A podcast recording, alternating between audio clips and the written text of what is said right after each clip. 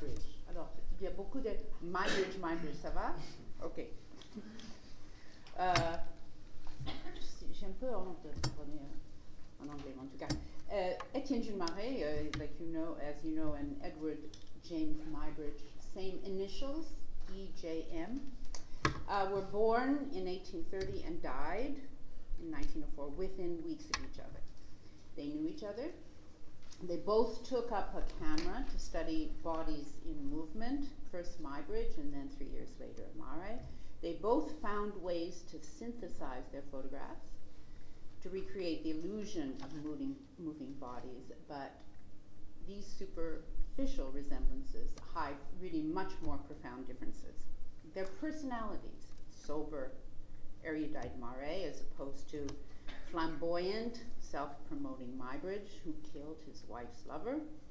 The context in which they worked, Marey in the bastion of academic science, and Muybridge in the capitalist marketplace of the rip roaring, roaring West. And finally, their individual achievements. One, Marey, revealing the mechanics of locomotion for the first time, and the other creating a treasure trove of narrative imagery. And most important for this seminar, their contributions to the projected movement of images. They couldn't have been more distinct, and that's really what I'm going to talk about today. Both Marey and Muybridge are understood as key figures in the history, prehistory, and archaeology of cinema. But to begin with, unlike Muybridge, Marey was not a photographer or a filmmaker at all in any usual sense, but as you know, a scientist, what today we would call a biophysicist, who used a camera to do his work.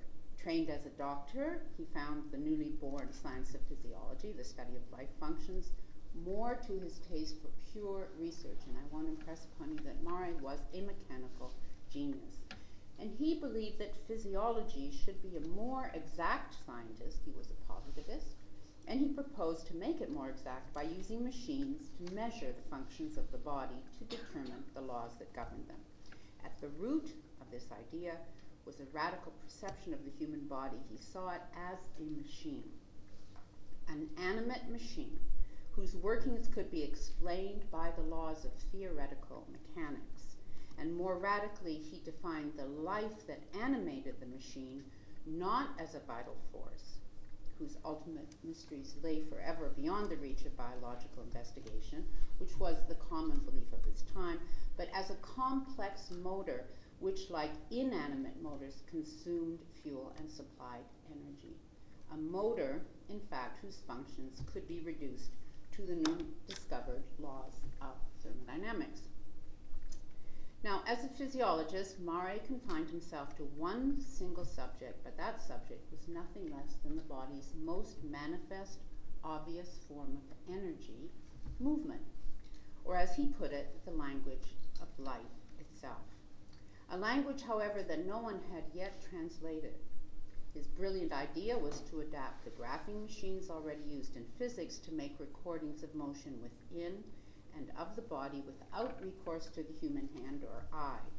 He began by graphing the internal dynamics, the circulation of blood, the rhythms of the heart, muscle tremors, lung ventilation, and then he charted the body's external kinetics together with the internal forces that produce them and at the end of his life, he studied the media through which these moving beings moved the eddies and the ripples in air and water, and in every case, he had the movement make its own tracing through instruments he created.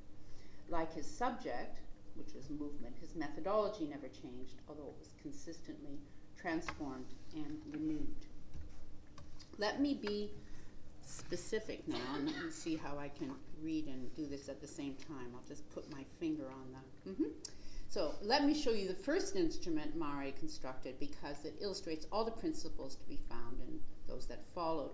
This is the sphygmograph, which operated on the manifest sign of circulation, the pulse, and it was Marey's great contribution to cardiology, and it was an immediate hit in medical circles when a courtier who's a cardial, car, cardial, excuse me, vascular weakness Marey traced, the courtier dropped dead after two days of the tracing, thus proving the efficacy of the instrument.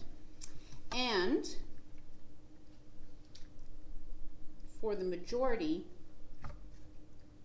of cases, however, uh, no, I should say that the, the sphygmograph, as you see here, had to be uh, attached to the subject's wrist, and for the majority of the body's movements, such direct contact was not possible. So by 1862, he came up with a method of transmitting movement through the air, which you see here. He stretched a rubber membrane lightly over, tightly, excuse me, over a tiny metal drum and connected it by hollow rubber tubing to another attached to a stylus. Any impulse given to the first tambour then was direct, directly transmitted to the second and to the stylus, marking the smoke blackened paper. This mode of transmission through the air was the culmination of Marey's graphic method, and it allowed him to transform the discontinuity of the organic world of jiggles and throbs and waves and pulses into a visualization of duration, a mechanical form of writing, both intelligible and permanent, that translated bodily functions into fluid rhythmical lines. But this constitutes only one half of Marey's dispositif. With what he called his schema, he could synthesize the phenomena he analyzed. And here, for example, is an early schema, one of the earliest. It's the schema for the circulation of the heart. So duration and continuity then are the basis of Marey's translations, verified in turn by the reconstitution of the translated phenomena.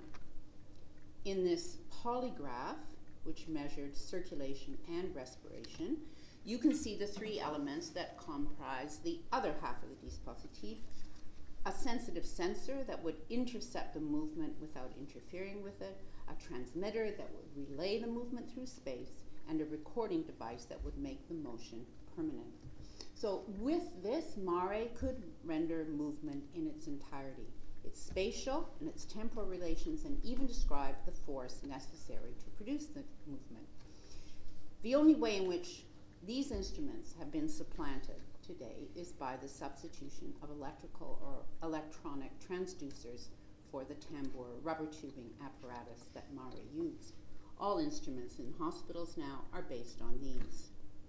When Marey's myograph, which you see here operating on a frog, which measured the phases and the speed of muscular contractions, when it provided him with the first visible tracings of fatigue and the earliest understanding that fatigue was the limiting factor in the human motor's ability to produce work, to run efficiently, it seemed important to him that he start to investigate the more complex acts of movement in order to elaborate the laws governing the conservation of bodily energy. And so, in the 19, 1870s, he turned from graphing the inner dynamics of the body to graphing the phenomena that produce locomotion. And he turned to new problems. For here, the problem was how to maintain contact with two, or in the case of the horse, four moving legs or two wings, movements that are independent and created by the combined motion of the animate machine's different rods or joints or levers. By creating special shoes that contained a hollow chamber connected to rubber tubing, and to the receiving tambour and stylus, Marey could trace on his revolving cylinder the number, length, frequency of steps, and the variation in the foot pressure on the ground.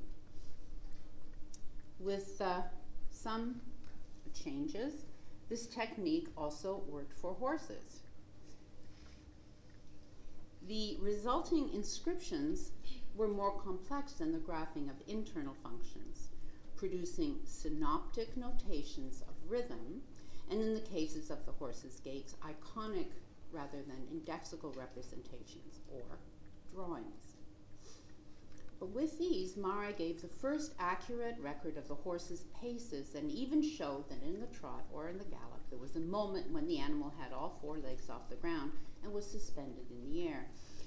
This, of course, was a result that would have enormous impact and ultimately even redirect his own work.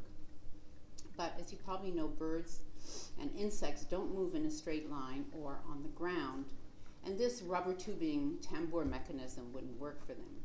So he once more changed his transmitter from a rubber tube to an electrical contact, and then he constructed a double lever and a tambour system with a triple rotating joint to translate the up and down and back and forth movements of the wing. With these contraptions, and the bird, as you can see, had to be put into a harness to emulate free flight, Marey had some success in describing the elliptical path of the wing, enough success to provide three critical schema a mechanical bird, an insect, mechanical insect, and a powered model airplane that flew. And this marks the beginning of French aviation. In fact, the history of aviation is this instrument, uh, this plane is critical, but uh, that's not part of my talk today. However, Marey knew that the elusive movements of flight could not be solved by the instruments that he had depended on so far. As with the drawings of horses, he needed a picture. A picture could overcome the problem of movements where the force was too weak to move the stylus. A picture could represent movements of subjects that couldn't be harnessed to the tambours and rubber tubing, and only a picture would give the exterior characteristics of the form of the body in its changing dimensions as it moved, and of all the relationships that occurred be both between one body part and each of the others simultaneously. And of course, he wanted a picture made by a machine. So in 1878, while Marey was still working on his birds, the possibility of such a pictorial solution was offered in this sequence of photographs trot, of trotting and galloping horses, which were published in uh, the Parisian science journal La Nature. They were taken by Edward Muybridge, strange looking man, for this is a newly found image of Muybridge. He was um, uh, he had just returned from America, so he's about uh, 30 years old. And those photographs have been taken from Muybridge by Leland Stanford, who's on your left here. Muybridge is an older man on your right, in California. And Muybridge was Muybridge was hired by Stanford uh, because Stanford had apparently seen Marey's tracings showing the horse suspended in the air at a certain point, and Stanford wanted it proven by photograph that is a picture made by a machine that cannot lie.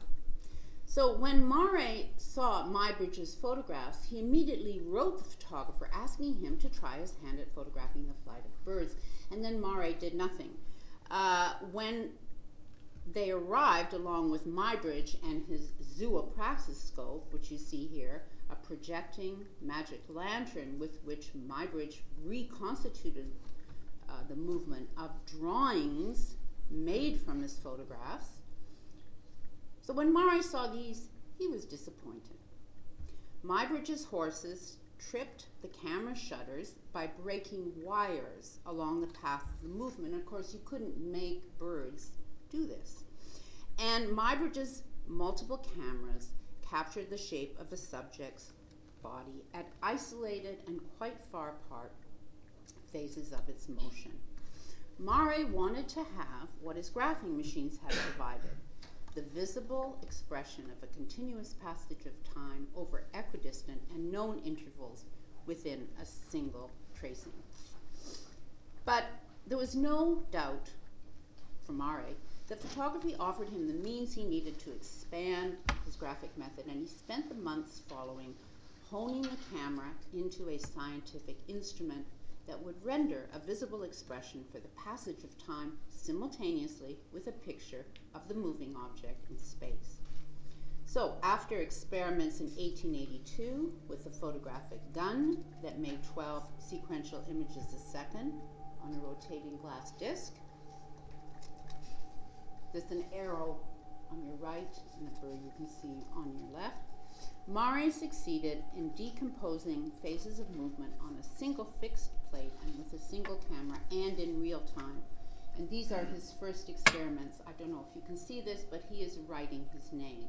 M A R E Y. Is it visible to you? He's dressed in black with a white baton. That's one of the first ones, and this is uh, one of the earliest images up the trajectories of balls. So the technique he invented forms the technological basis of motion pictures, as you know, so I'll go into a little bit of detail uh, in describing it.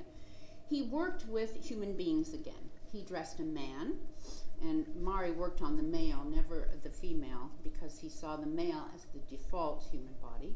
He dressed a man all in white, and he had him move in bright sunlight in front of a black background.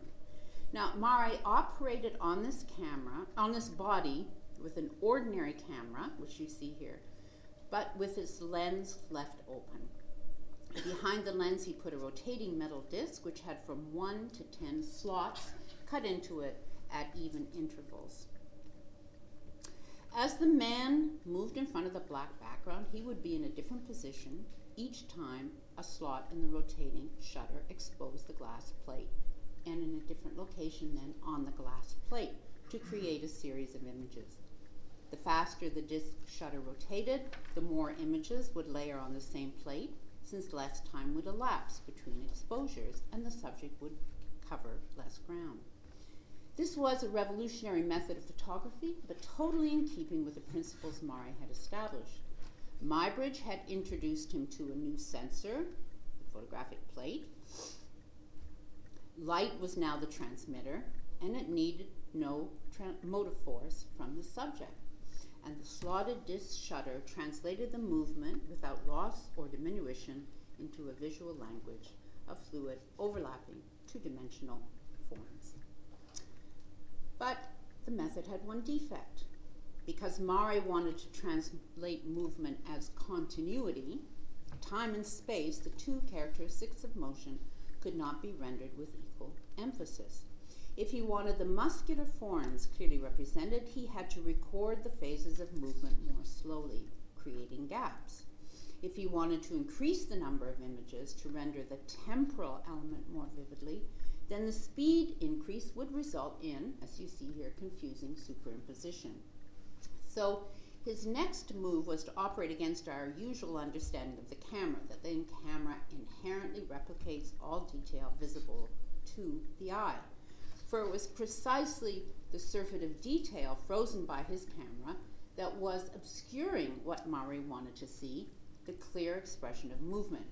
It was the camera's duplication of the seeming normalcy, seeming normalcy of vision that Marey had to supersede in order to find the vision beyond sight. So operating on the body, let me say manipulating, because I want to bring that up a little bit later, uh, the subject this time rather than the camera, he eliminated the confusing superimposition first by covering one half of the body in black velvet, so eliminating the offending limbs. And then, and I'm sure this is familiar to you, by covering the whole body in black and marking its joints in white. So now he had pure movement detached from the performer, conveyed in a graphic form, and a photograph totally without precedent. Marey called this method chronophotography. And chronophotography allowed Marey to analyze finally the mechanics of how we actually walk and run and jump, and how the animals with whom we share this planet propel themselves. In um, 1886, further modifications, a new and blacker black background, a faster plate, and a tower from which to photograph, allowed him to take up not only the study of movement, but flight. Again, photographing the birds obliquely and from overhead, so as to prove finally that if human beings wanted to fly, it was not the bird that had to be imitated, but its flight. And from these photographs, he constructed, always, schema, these two casts. Uh, to represent, as he said, the only way of illustrating the actual movement of flight. In 1890s, in the 1890s, chronophotography also enabled him to study the movement of the inorganic. That's Marey there. The trajectory of projectiles, the geometric forms engendered by a string or a wire moving around an axis, and water, where there was no bearer or guide. And in 1900, he even moved into the area of aerodynamic forces, constructing the first wind tunnel in which he photographed smoke fillets traveling around differently shaped planes.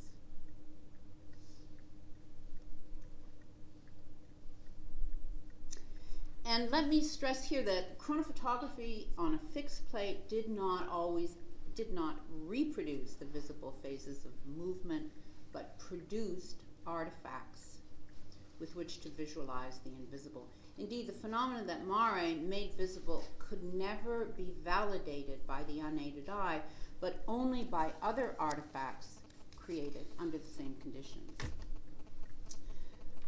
Because with his fixed plate chronophotographic camera, Marey could only operate on figures moving against his black background and parallel to the camera. A figure moving towards the camera, for example, would produce only blur on the plate. And because he insisted on the principle of a single camera making images from a single point of view, he saw that there were only really two ways to avoid such confusion. Either the surface that received the images had to be mobile, so the images would be imprinted on its successive parts. And here are two not very happy examples of that. Or the image of the object had to be transposed so that it was imprinted on different parts of the surface, which he did by means of this oscillating mirror camera.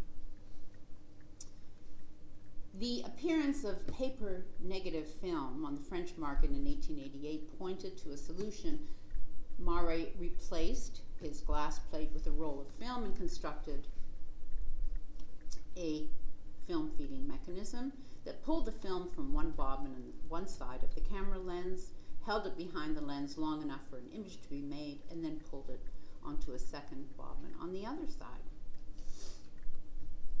And in 1889, the camera, the film, his schema, including this electric zoetrope he made to synthesize the films, were the center of the photography section at the 1889 uh, Universal Exhibition in Paris.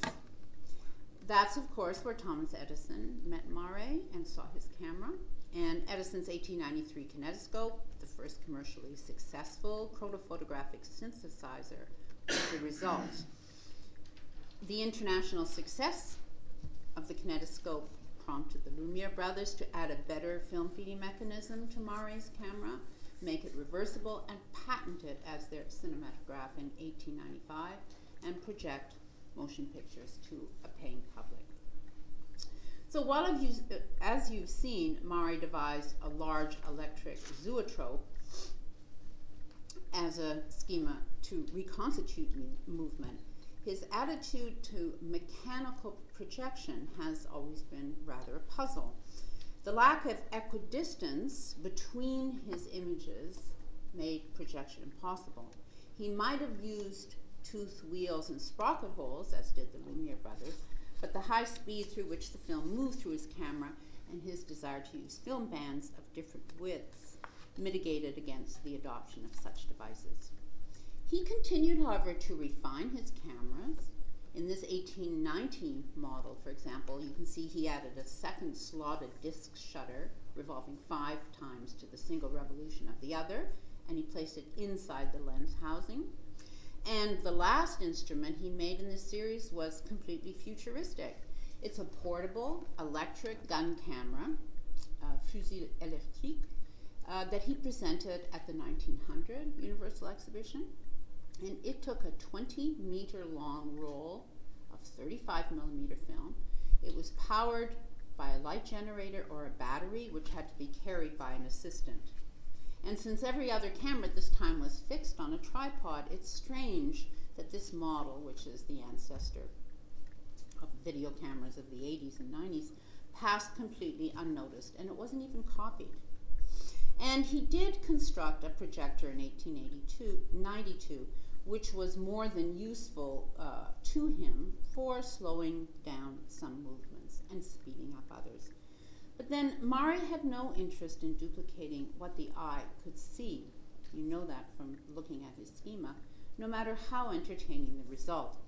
His dispositif, as I have said, produced what could not be validated by unaided vision, but rather helped to remove the illusions of sight, overcome the insufficiency of the senses, and correct their errors.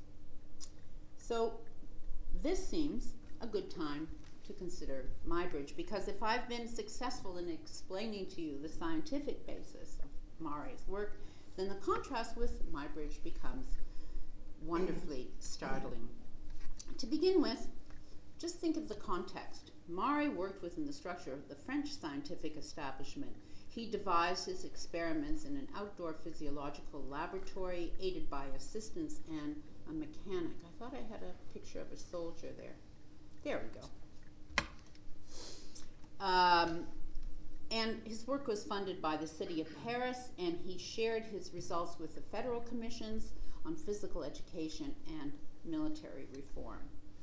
Muybridge began his stop action experiments as the employee of an industrialist who aimed to use photography to improve that most capitalistic enterprise, horse breeding.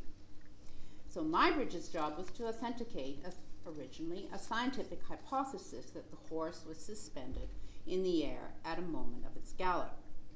That's why he decided on a battery of cameras to capture that single moment and a post facto organization of the results into a series to make it readable from one image to the next. So like Marey, Muybridge had to manipulate not the subject, but the individual prints. Retouching them, you can see that very clearly if you look at the jockey here, who has been painted over into a silhouette. So retouching them and arranging them in different sequences determined by heavy black lines according to the number of successful images and filling in the gaps when necessary with poses. The missing phases of movement, if there were any, passed unnoticed.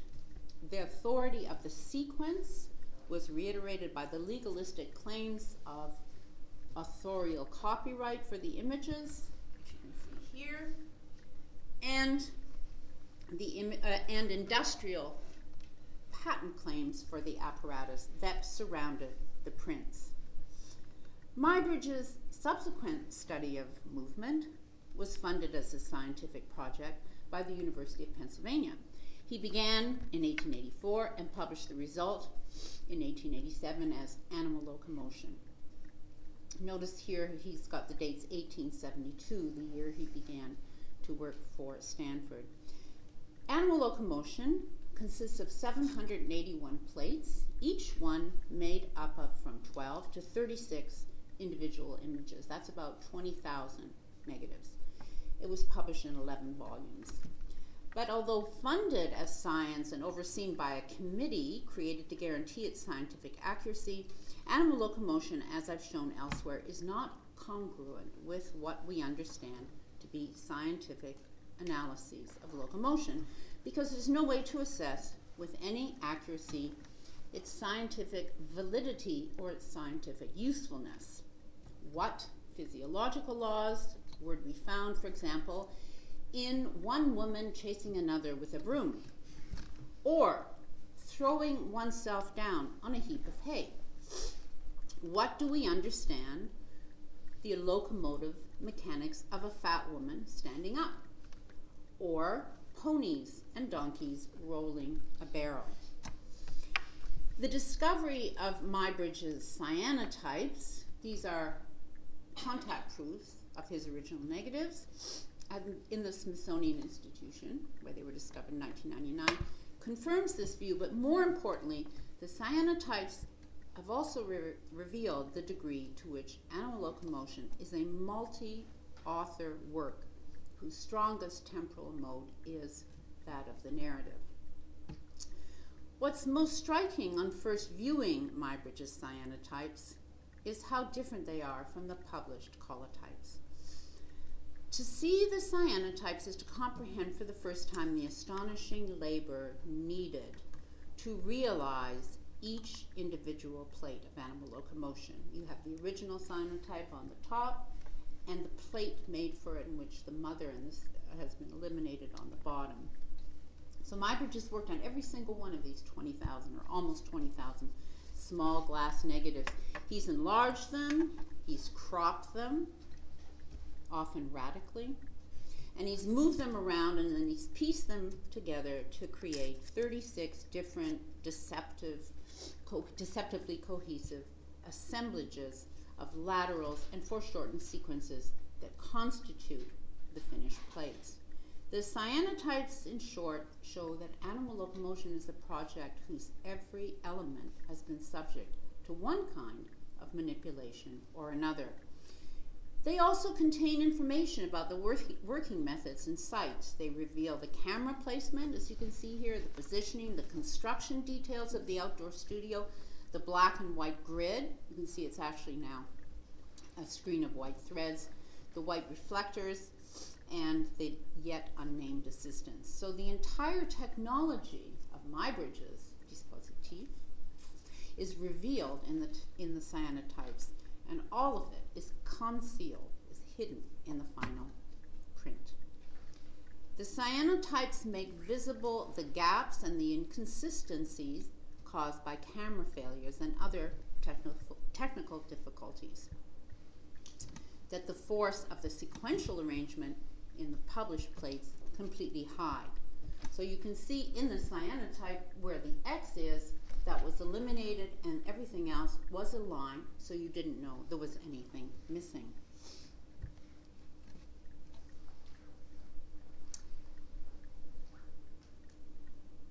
Because the cyanotypes are numbered, I think you can vaguely see that at the top.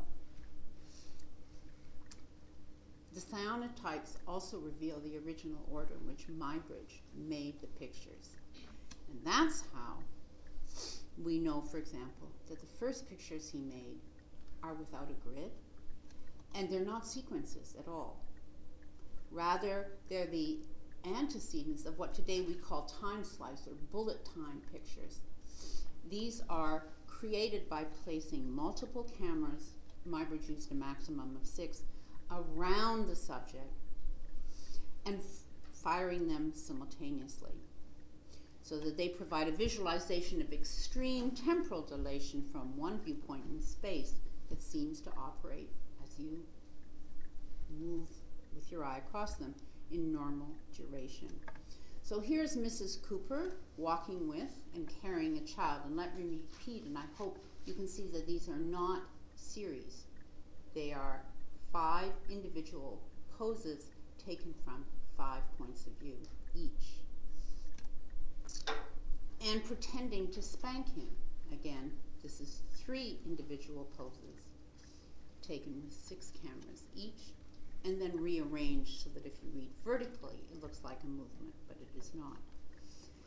And three unidentified male models leaping and sparring. Muybridge made almost 100 of these time slice images, and they focus on the spectacular notion of that single frozen moment only the camera can capture, that instant in which the laws of gravity no longer seem to prevail. And in them, we find all the motifs that would reappear obsessively throughout animal locomotion, not just the body suspended in midair, but also the frozen arc of water thrown from a bucket or bowl, the fluttering of drapery, the handling of vases, jugs, and baskets. These are the motifs and gestures Muybridge would return to over and over again whenever he was beyond the scrutiny of his committee. And many writers often confuse these pictures with series. It's the structure that leads us into that temptation. the structure of the sequence dictates our reading of movement even when there is none. In these early pictures, we can also see the work of the other author, the committee, what the members of the committee wanted photographed. First, locomotive disorders, as exemplified in these two early photographs of disabled children. Uh, they're the patients of committee member Francis Dercum, who arrived in the late summer of 1885 when Muybridge abandoned his bullet sliced cameras, hate to use that word, for the battery of 12.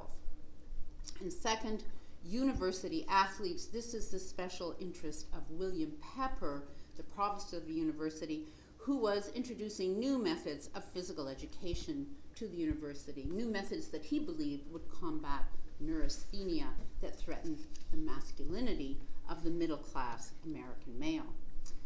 Another interest of the committee was anthropology and that subset, anthropo- anthropometry. And that's why we find for the first time the grid. Let me repeat that you do not see the grid in the background of the first pictures, the first time the grid appears is with this man, whose name is Ben Bailey, mulatto pugilist. The grid was borrowed from that used by English ethnologist J.H. Lamprey to photograph Malaysian people. Um, and it was introduced by Muybridge Committee member Joseph Leidy, who is also a member of the London Ethnographic Society.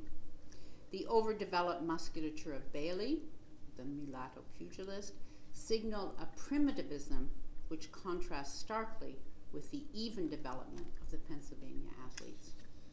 So, the photographs of Bailey, the laborers, the carpenters, the bricklayers, blacksmiths, who are all experts in their trades, and the athletes who demonstrated their prowess for the cameras and the hospital patients with locomotive disorders. Muybridge photographed these subjects in order to illustrate and demonstrate the committee's scientific concerns and hypotheses. He photographed other models, the women, mostly artist models paid by uh, the hour, on his own and with primarily aesthetic and narrative concerns in mind. So while the women's everyday activities often parallel those of men, they walk and they run and they jump and they lift objects and they throw buckets of water, which there are 50 pictures. The men are usually involved in feats of strength. They lift big rocks and they heave logs so the movement of their muscles can be seen. And the women, on the other hand, carry out domestic chores. They use brooms, they dust, they scrub floors, and they spend a remarkable amount of their time with jugs and bowls and cups and vases. But the women's movements are also sometimes difficult to interpret. Their clothes hide the limbs or muscles necessary for a study of their movement, or they engaged in awkward and ungainly actions and what at the time were forbidden activities such as smoking. What they do most, what the women do most, however, and the men not at all, is participate in narrative scenarios that Muybridge invents, such as inspecting a slave, white, crossing a brook over stepping stone, women descending stairs with goblet meets another woman with bouquet, walking in a gale, and even relinquishing, nat- uh, relinquishing drapery for nature's garb. That is Muybridge's notebook title for every sequence of a woman taking off her clothes. Muybridge continued to synthesize movement from animal locomotion with his zoopraxiscope, but the discs now point to where art and science unite to produce what we call cinema. The passion for perceiving, the machines that make that perception possible, the masking of desire with the cloak of science, and the social apparatus which constructs women as the objects of the gaze. Let me conclude now, though, by categorizing the difference in these dispositifs de temps, as I've called them. to categorize them as the difference as irony. For in the appearance on the screen for a paying public after 1895, we can see the fruition of all attempts at realistic representations of movement, such as Muybridge's. Motion pictures were identified with life itself, and life itself and all its movement could now be mechanically replicated on the screen. It's ironic that Marey's indifference to the duplication of sensory perception produced an analytic method that would become the technological basis of motion pictures, the technological basis, in other words, of the industry devoted to duplicating the illusions of the eye and to filling, fulfilling all Muybridge's narrative fantasies. Thank you.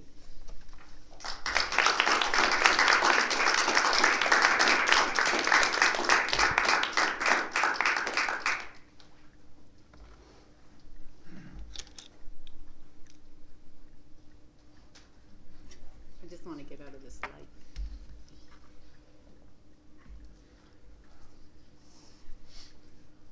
I think I'm supposed to ask you if you have any questions.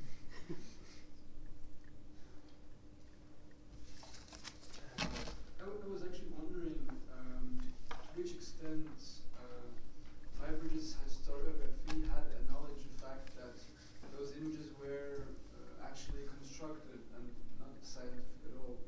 Obviously, I guess in '99 uh, it became apparent that they were, but how was it before?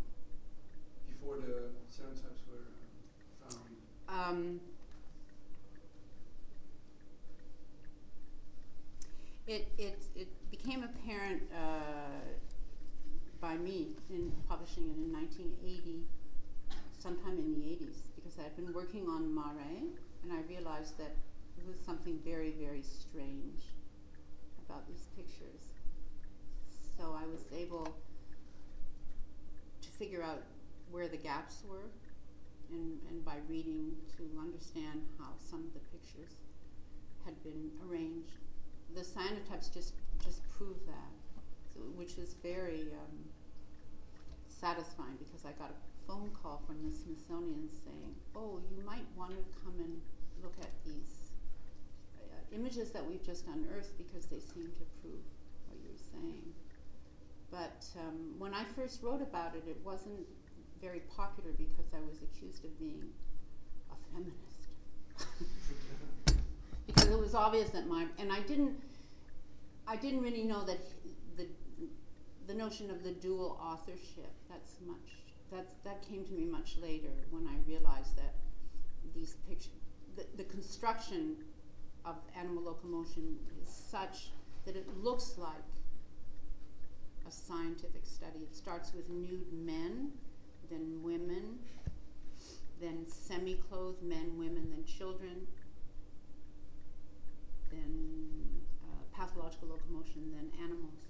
So it has a hierarchy, which is not the way the pictures were made, and it's a post facto construction. So once you understand that, and once you see how he took the pictures and the models and what he did with them, like he spent one day, spent six hours with one model and produced one picture. So, so the cyanotypes really, to answer your question, which I've gone way beyond, uh, just proved what, what I already had thought. But I only thought it because of Marey. Studying Marey.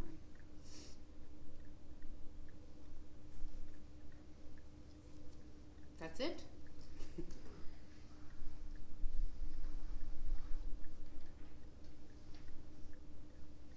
I, I have a question. How was the chronophotograph of Marey received uh, that time? As, Like as a late. Uh, 1880s, 1890s. So as a scientist,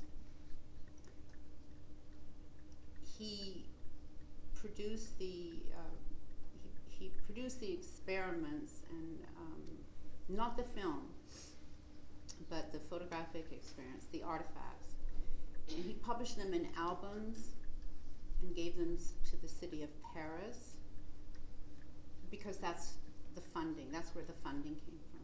So he was a bureaucrat, really. He didn't do the printing. That's another story. So they were received first of all as a as a way of guaranteeing funding. Second of all, they were received to retrain soldiers and to rewrite the manuals of physical education in, in uh, France in 1880. And then after he died, when there's this whole shift in the notion of, of time, especially the notion of the perception, the phenomenological perception of time and space, really. Then they become adopted by artists as a kind of vocabulary for the depiction of the time space continuum. First, you have to have cubism, you have to have the transformation of time and space on the canvas. The cubists were not interested in Marey, they were interested in Bergson. Cubism is simultaneity, that's not Marey. But afterwards, Duchamp and the futurist and Coupe, they used simply the artificial laminations of chronophotography as a kind of ready-made vocabulary. Th- There's a picture, a painting of uh, Doug Running Yes. from the 20s with all the. The legs, yes. Yeah, at the same time. Yes, that's that's uh, Balla, 1912, and that's taken from Marey, who was known in Italy, and around, in fact, it's 1911, 1912, and not before. Okay. Then the pictures become useful and interesting for a very short period of time. Yeah, Four or five years. Yeah. Muybridge didn't have much effect on um, painters because he's so realistic and you didn't his works are art in themselves. So you didn't really need a, to, to except for Degas who used the pictures of horses to determine the exact Really? yeah. Degas used the pictures of horses, but not anything else. So we have studies made by, by him, yeah. So let me ask you a question. Do you understand when I say dispositif what I'm how I'm using it? Does it fit in with what you have done? Yes. Okay, because I'm using it in a, in a conceptual and in a um, concrete way. I mean, I think that Marey Dispositif is this two-sided, the analysis and the, the synthesis and the scientific. Muybridge's Dispositif is much more interesting in a, in a conceptual way because he has to he has to manipulate. He, he cannot produce anything uh, that that is at all um, uh, usable. And his synthesis of motion, as as you saw, is based not on stop action photography at all, except in the most minimal sense. That is, the drawing is made from the pictures, but it's based on the reproduction of the photographs through paintings or through pictures. And you probably, I don't know if you know this, but at the end of his life, uh, Muybridge, I get them mixed up, Muybridge asked the painter of the discs to destroy the discs around, that was around 1900, 1900 1902. He didn't want that uh, to remain as evidence how he missed the boat, if you like, of uh, cinema, because in 1900 and 1902, cinema was certainly uh, filled uh, the consciousness of everybody in in Europe, at least. So he asked that they be destroyed, and then I, I didn't bring this in because I didn't want to go too over, which I really am.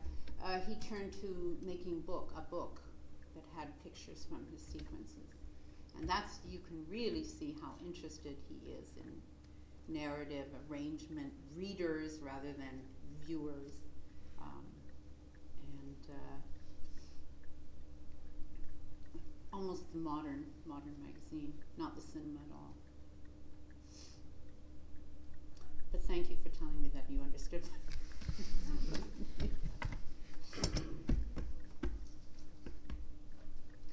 you could you could also expand to, I mean, dispositif could be also expanded to to to to, to give a sense of a, of a larger social technology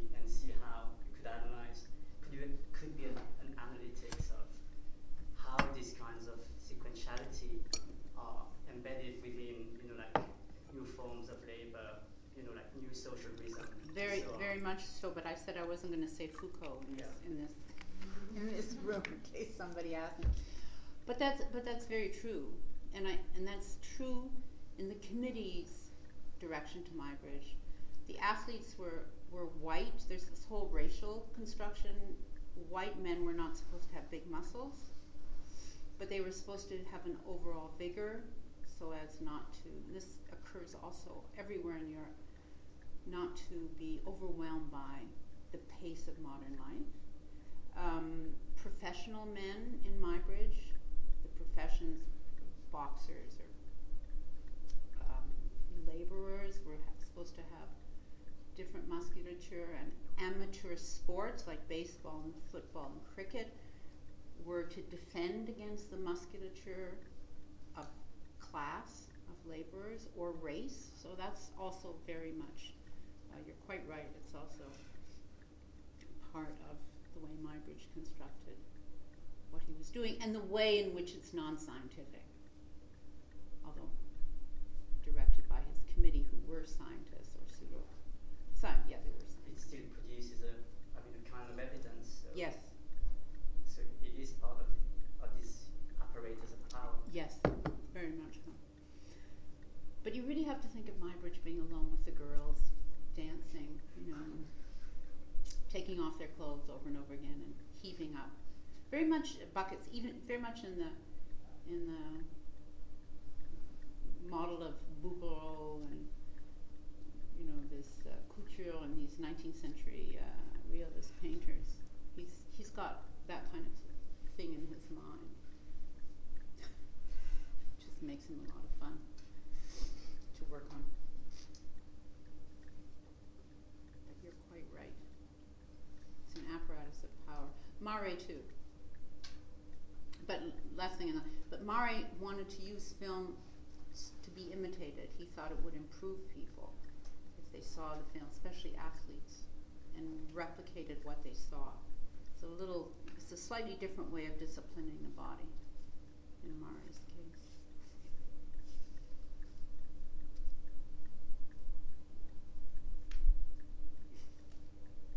So could you say that uh, in uh, Muybridge's obsession with uh, capturing movement, uh, was there a more voyeur interest than the scientific one? Absolutely. With the uh, the sheets game and the water and all that? Yes, yes, especially the water, which is very. Uh, um, I do, have you ever heard of a, uh, an experimental filmmaker called Hollis Frampton? No.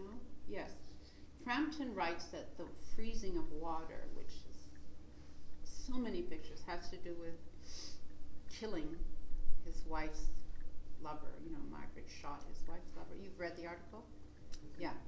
So he, he thinks that this this uh, the, the man behind you th- thinks that when you stop life like that, you become obsessed with yeah. this this stopping, and somehow in Muybridge, it gets translated into the freezing of water, which when you think about it is logical because that's the most vivid, isn't it? The most vivid way of conveying to you that the movement is stopped forever. So I started to count how many pictures there were of the jugs and the frozen water, but I gave up after a while. but there are many of them. And, and you can see right from the beginning, the very first pictures he took. Do you think that uh, Marey, Muybridge um, uh, read uh, Bergson's theory? Marey and Bergson worked together between 1902 and 1904. Do you know what they worked on? Parapsychological phenomena. Mm. and that's something you should investigate because nobody's really worked on that. They had they had a group at the Collège de France. Who are you have looking at? somebody Here. Do you have somebody working on that? You. And have you looked at them? No, a little bit only, but I have no time is the the field of Marey. So I very yes. For some reason, and I'd like to know why, I've received two um, descriptions of thesis of people working on Marey and Bergson. One is in Spain. It's not here. They're not students of Marey's. So somehow this has become important subject. I don't know. Can you tell me why? I don't know. No idea. Anyway, so they worked together. And they were interested in measuring uh, parapsychologic phenomena. Um, and they used mediums. Were they successful? I don't know. They they certainly there's certainly res, uh, results of the experiments, but uh, I I never followed that up. Um, Marey died soon after, and Bergson, I think. It, but it's it's an interesting it's an interesting moment because of course it's the moment in which mediums and parapsychological phenomena is extremely critical um, mediums are appearing everywhere. It's the moment of Lombroso, you know, who photographed it. The futurist Bragaglia, the photographer, who also was interested in such phenomena. So it's it had not, it wasn't disproved in, in any way at that point. So there's a lot of material on that. Bergson's interest, I, I haven't read anything about it, but it seems logical. In the weird way that Bergson seems logical. Yes. Yes. so that's something. That's something to. Uh, it really, as far as I know, nobody's tackled them. There must be no books besides the books of the experiment.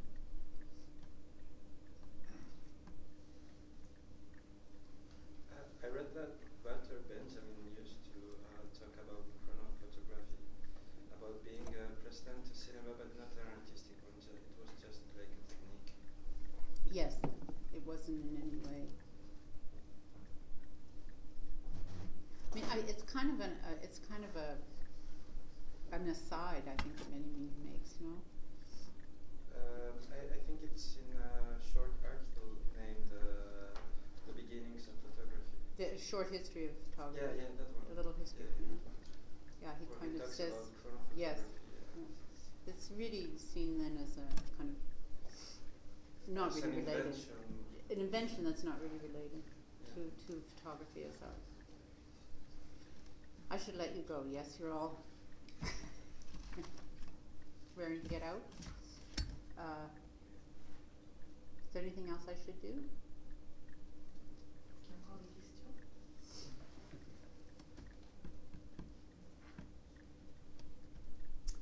Okay, then uh, thank you very, very much for being here and being so attentive, and uh, thank you very much for inviting me.